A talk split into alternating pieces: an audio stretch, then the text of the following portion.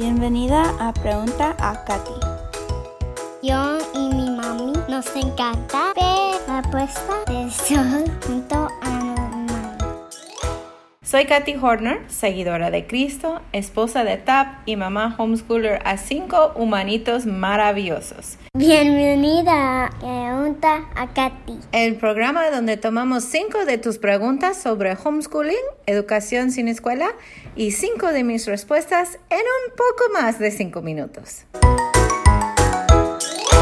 Hola, hola. Las preguntas que vamos a contestar hoy vienen de una mamá homeschooler en Perú y eh, vamos a estar contestando varias preguntas y como estamos aproximando a Navidad y todo el tiempo festivo del año, algunas de las preguntas de hoy tienen que ver con estos asuntos. Así que vamos a entrar. La primera pregunta fue, ¿qué me recomienda para motivar a mi hijo a completar la tarea de caligrafía sin usar premios materiales? O sea, sin ah, prometerle que pueda haber tele cuando termina o algo así.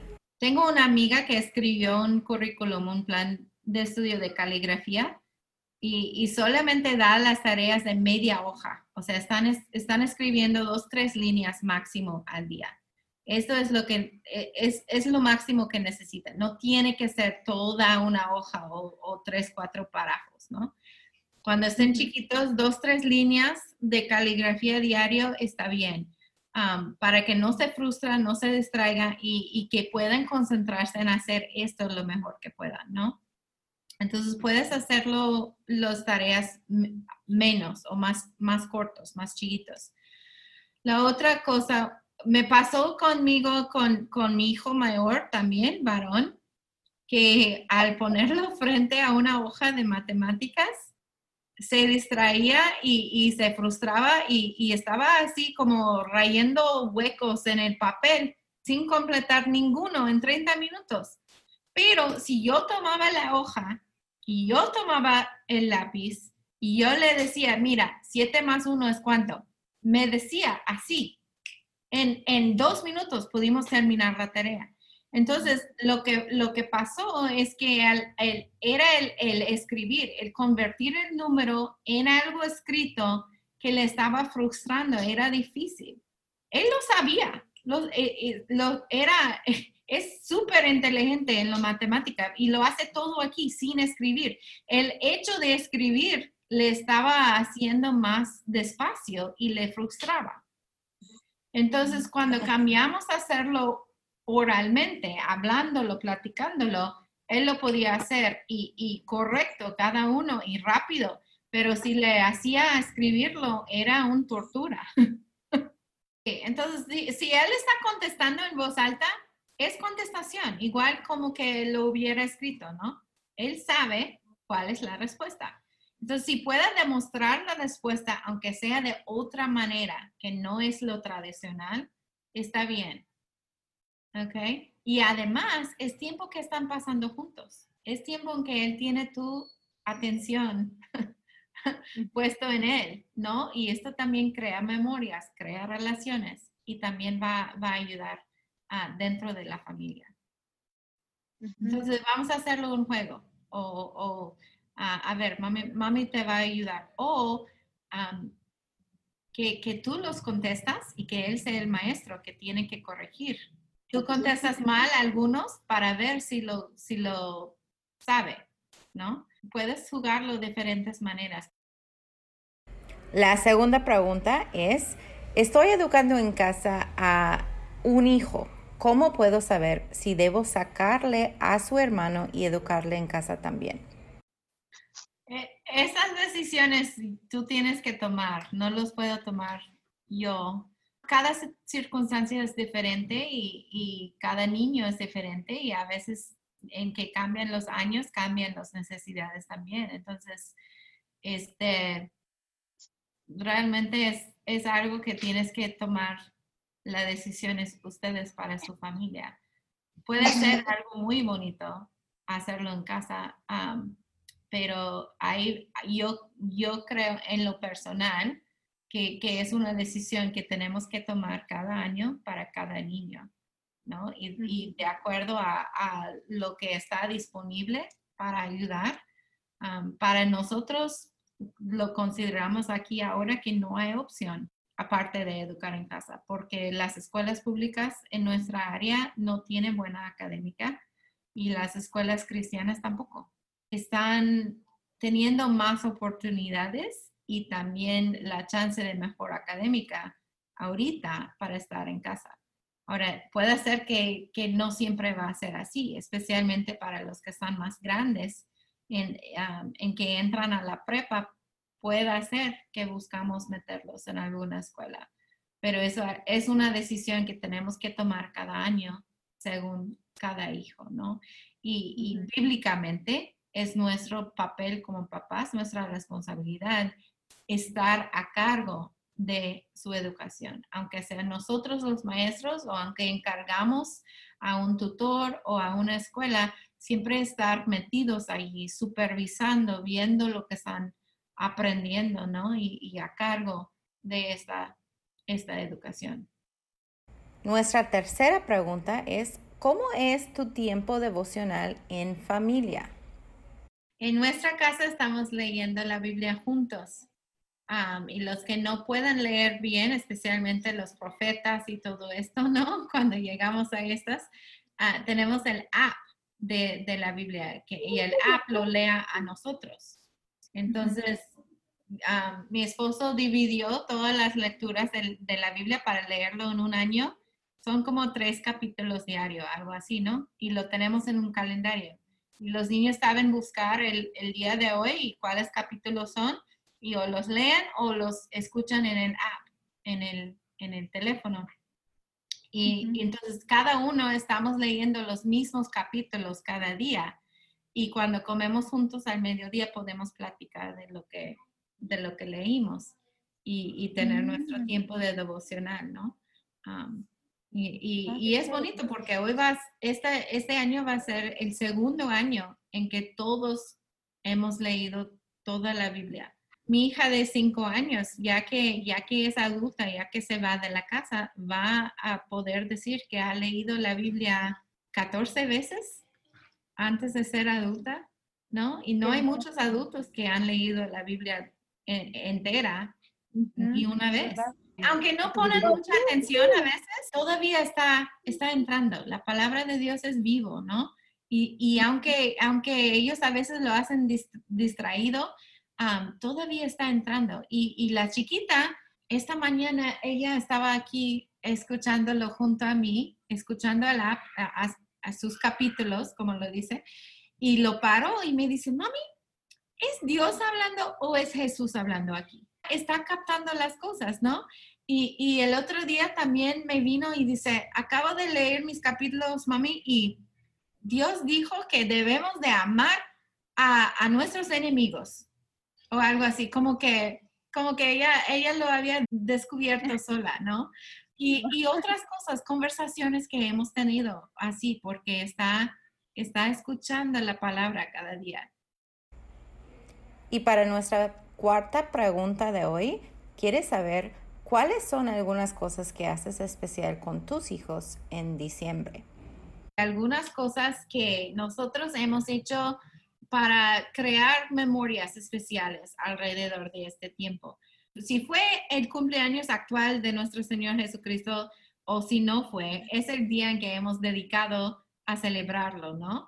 Entonces, de acuerdo a esto, nosotros nos gusta hacerlo un tiempo especial y un tiempo celebratoria, pero también usarlo como excusa de, de hacer cosas que no hacemos en otras partes del año. Entonces los niños, ellos buscan hacer estas cosas. Mi hija de 12 años me ayudó con esta lista de diferentes actividades que quiere hacer en diciembre, ah, porque ella tiene buenos recuerdos, buenos recuerdos de hacer, de hacer estas cosas en otros años y, qué tan divertido era pasar tiempo en familia.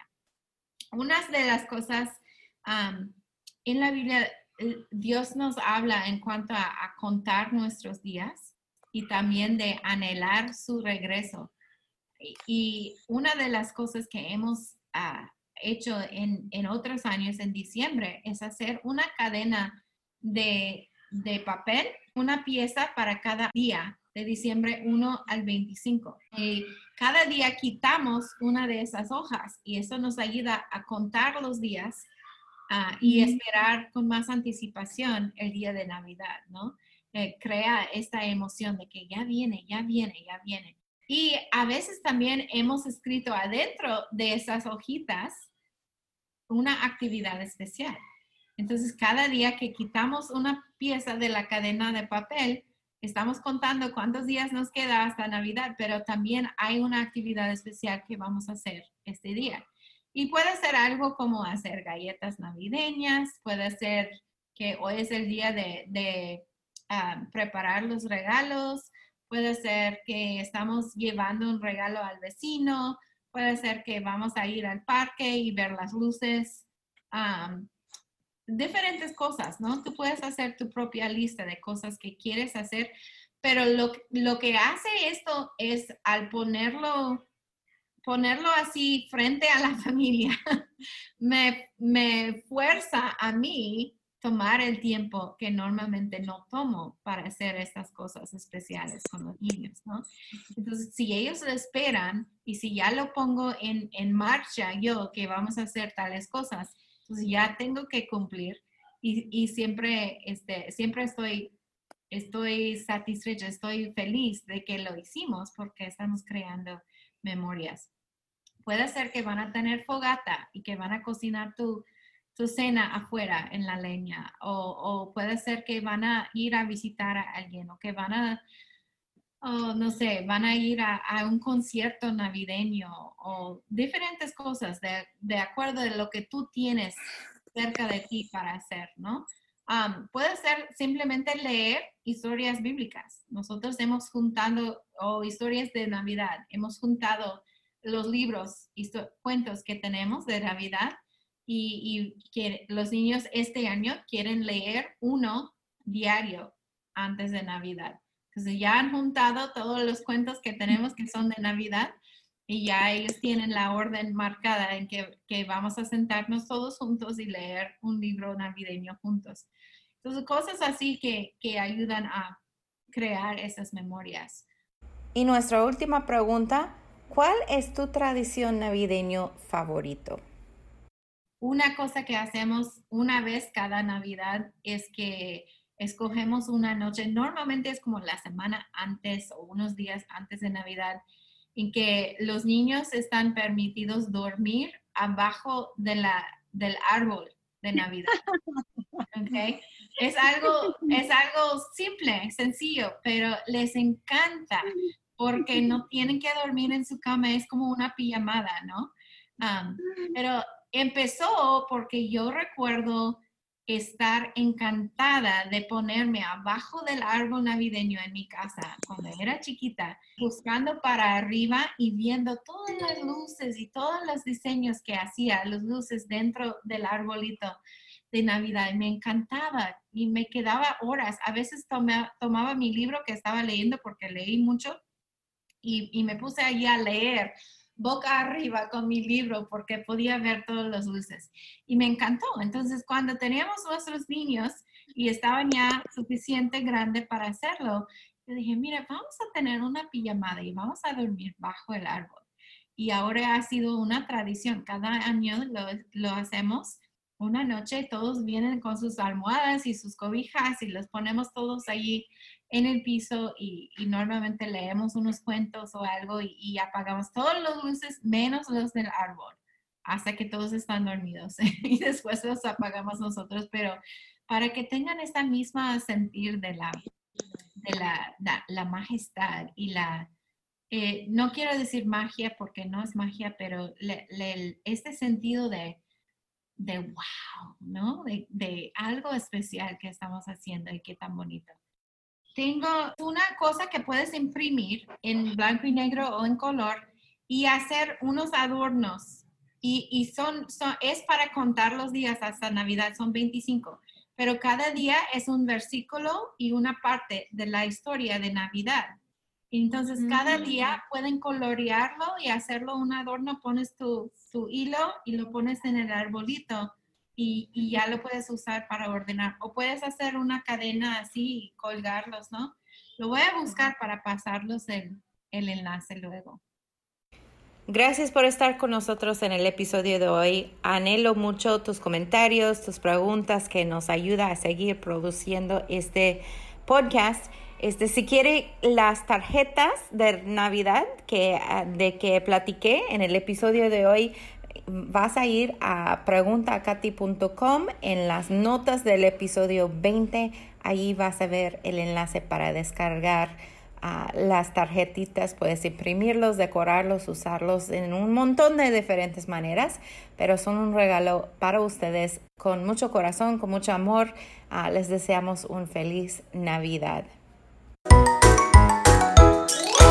Este podcast es parte de nuestro servicio a familias homeschoolers alrededor del mundo por medio del curso capacitacionhomeschool.com y por medio del plan de estudio Lemon House. Agradezco mucho que hayas pasado tiempo aquí conmigo hoy. Muchas gracias. Y si esto te ha animado o te ha ayudado en alguna manera, ¿Puedo pedirte el favor de suscribirte o dejarme un review o dejarme saber por dejar un comentario en preguntaacati.com? Me encanta leer todos tus mensajes y antes de despedirnos hoy, déjame recordarte que hoy, ahora mismo, Dios les ama a tus hijos y Dios te ama a ti exactamente como estás, con todas tus fallas, tus temores, tus secretos, tus dones y tus sueños no realizados. No es posible que Él podría amarte más de lo que te ama en este instante.